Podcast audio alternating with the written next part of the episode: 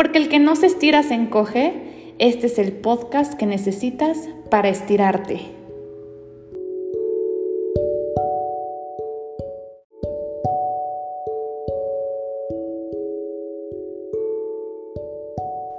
Emprendedoras, ¿cómo están? Espero que hayan tenido un lindo día. El día de hoy estoy súper contenta, traigo una vibra diferente porque no saben lo satisfecha que me siento. De verdad que justo que estamos hablando de liderazgo y este es el día 3 hablando de liderazgo, eh, hay algo en mi ser que hace que me sienta como pavo real cada vez que alguien de mi equipo tiene éxito, alguien de mi equipo se estira, alguien de mi equipo obtiene un resultado diferente. Y eso creo que para un líder es como el top, ¿no? Eh, la cima del liderazgo. Por lo menos para mí lo es. Em, trabajar con tanta gente me hace tener una gran responsabilidad, pero también me hace sentir una gran satisfacción. Y el día de hoy quiero dedicarle este podcast a Brenda Bolaños, que para mí ha sido una maestra, ha sido un ejemplo de vida, un ejemplo de lo que son las ganas de querer triunfar, las ganas de querer salir adelante, las ganas de lograr sus objetivos sin que nadie la detenga. Y yo me siento tan orgullosa de verdad.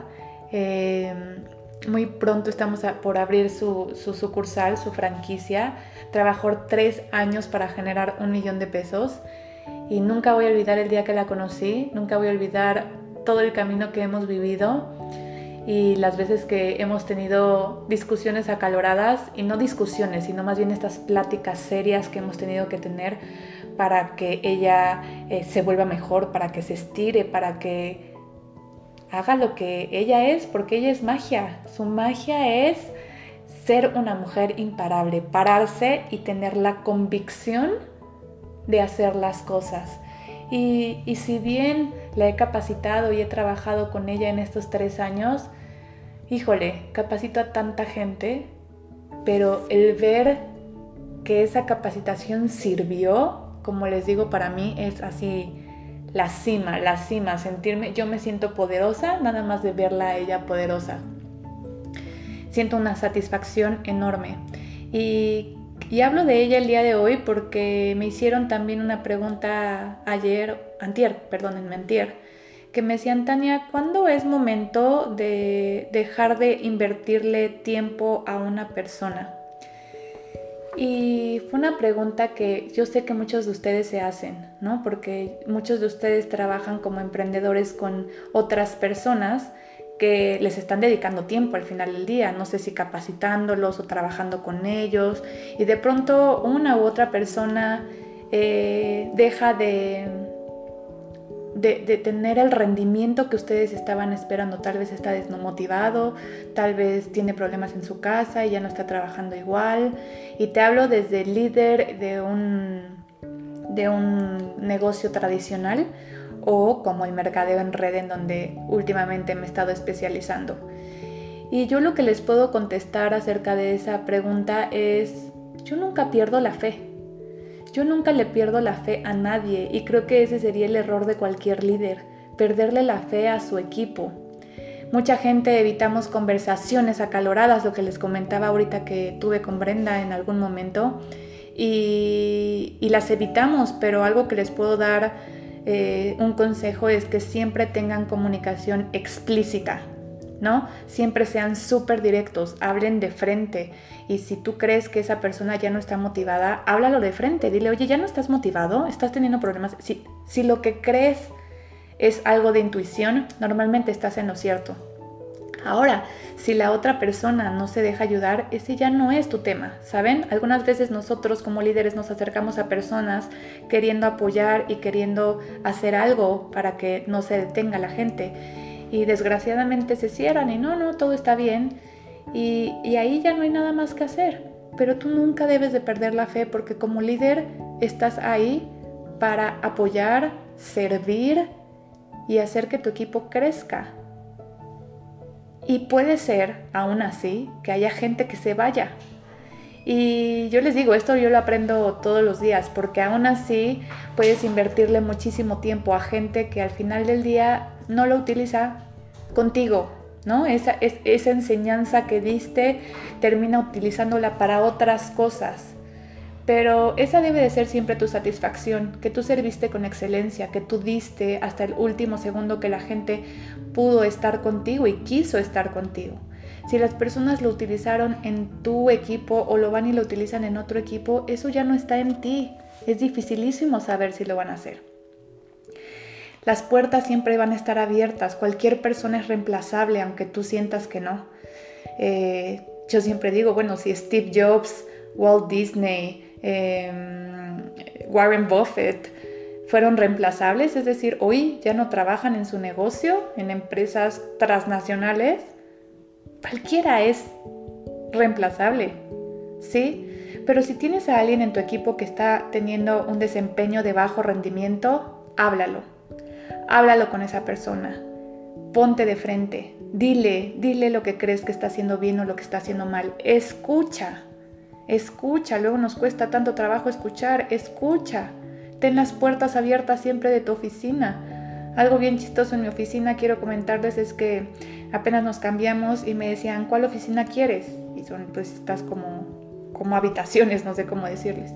Y yo, yo no quiero una, yo trabajo aquí con mi equipo afuera, yo, yo no tengo una oficina, yo en donde está todo mi equipo, si yo me tengo que poner en una barra, yo ahí me pongo mi computadora y ahí trabajo porque me encanta estar ahí para que mi, mi equipo sepa que estoy abierta a escucharlos en cualquier momento, que me puedan retroalimentar, a veces escucho sus ideas y son buenísimas, a veces escucho que tal vez no están teniendo una buena idea y entonces intervengo y los voy guiando para que tomen decisiones, pero siempre estoy ahí si lo que les enseño les sirve para lo que estamos trabajando en este momento y el día de mañana ya no están y trabajan con alguien más, sé que yo serví con excelencia a esas personas para que crecieran.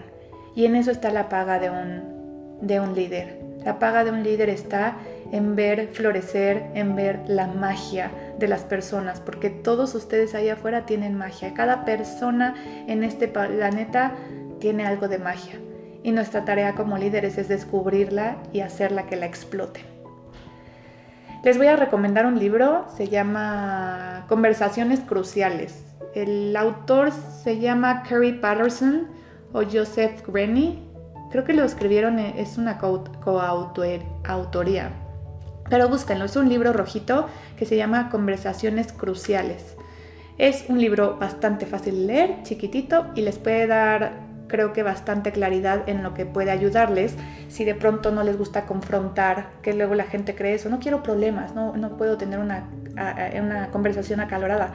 Tenla, tenla, eso te va a hacer crecer, eso te va a dar carácter para los negocios. No puedes no tener discusiones acaloradas, todo el tiempo van a existir y entre más las tengas, más pronto vas a poder aprender a manejarlas y que no sean un huir de ellas, ¿no? Es como cuando te toca correr a la primera persona, a tu primer empleado. Siempre va a existir, siempre te va a pasar, no huyas de ello, practica, practica lo mejor y vuélvete bueno haciéndolo. Desde, desde la sabiduría y desde el conocimiento como líder tienes que saber actuar. Y bueno, ese era algo de lo que quería platicarles el día de hoy. Aparte de eso, eh, quiero hacer un recuento de lo que hemos visto. Hablamos en el primer día acerca de consistencia y estrategia que cualquier líder debe de tener. Si no estás eh, siendo constante y estratégico, estás literal careces de intención. Estás careciendo de intención y por lo tanto eres un perdedor, no eres un líder. ¿sí? Si careces de intención, estás perdiendo el juego. Entonces, que esa regla nunca se te olvide. Sería esa como la regla número uno. La regla número dos, la vimos la pasada, es la gente cree lo que crea. Le cambié un poquito el día de hoy. La gente apoya eh, lo que cree, ¿no? Si yo creo fielmente en esta idea, lo voy a apoyar hasta el final. Y el día de hoy quiero darles la regla número tres, que es ten visión. Y me encanta esta porque en serio híjole, yo lo vivo todos los días. es algo que si bien lo he, ah, lo he escuchado, porque lo he escuchado mucho de gente que yo todo el tiempo escucho, como Tony Robbins, como Brendan Burchard, como Eric Worre, eh, que leo todo el tiempo, a Daniel Carnegie, em, y, los leo y cuando pasan a esa, a esa parte de visión, confirmo lo que yo he venido haciendo durante años.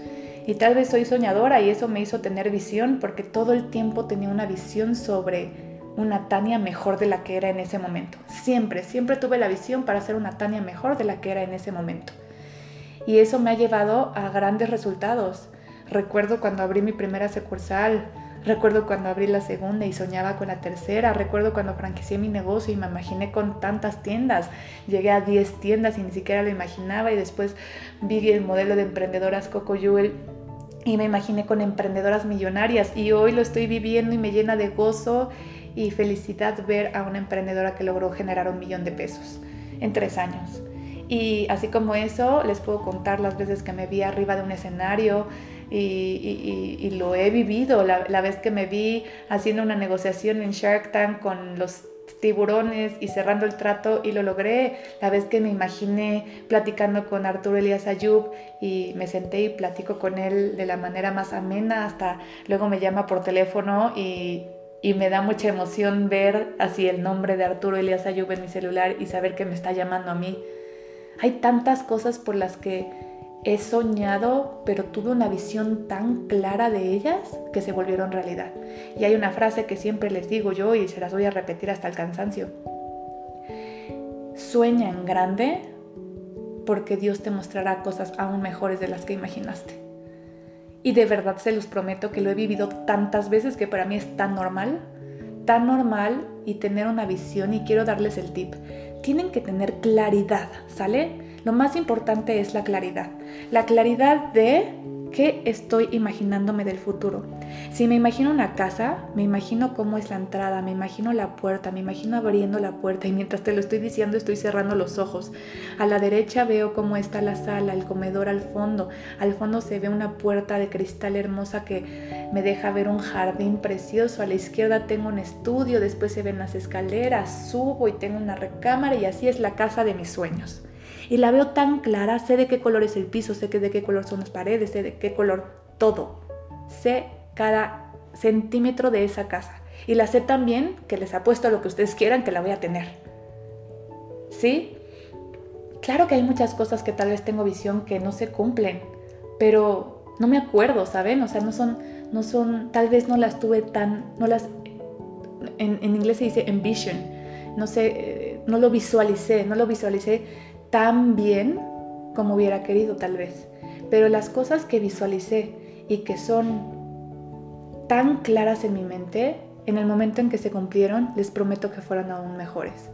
Entonces, justo el día de ayer tenía yo una capacitación con mi equipo y les decía, necesito que cierren los ojos y se imaginen con esa meta que prometieron tener desde el inicio de año. ¿Cuántas metas se prometieron tener desde el inicio del año y no las han cumplido hoy?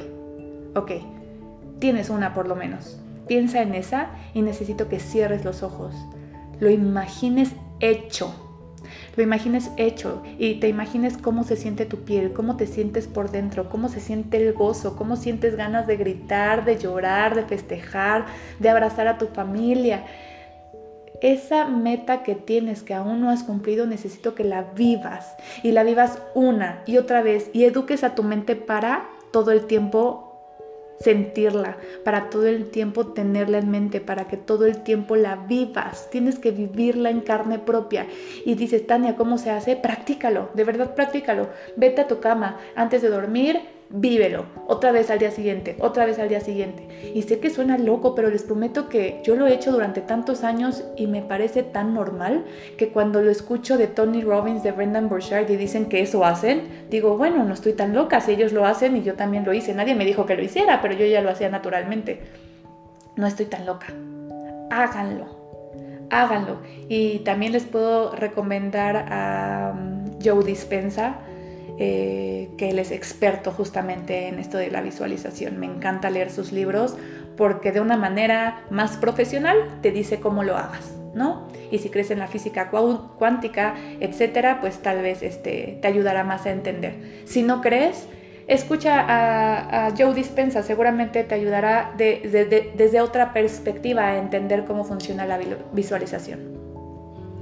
Entonces te dejo con esa tarea, espero que hayas hecho las anteriores y nos vemos hasta el próximo episodio. Visualiza y estírate.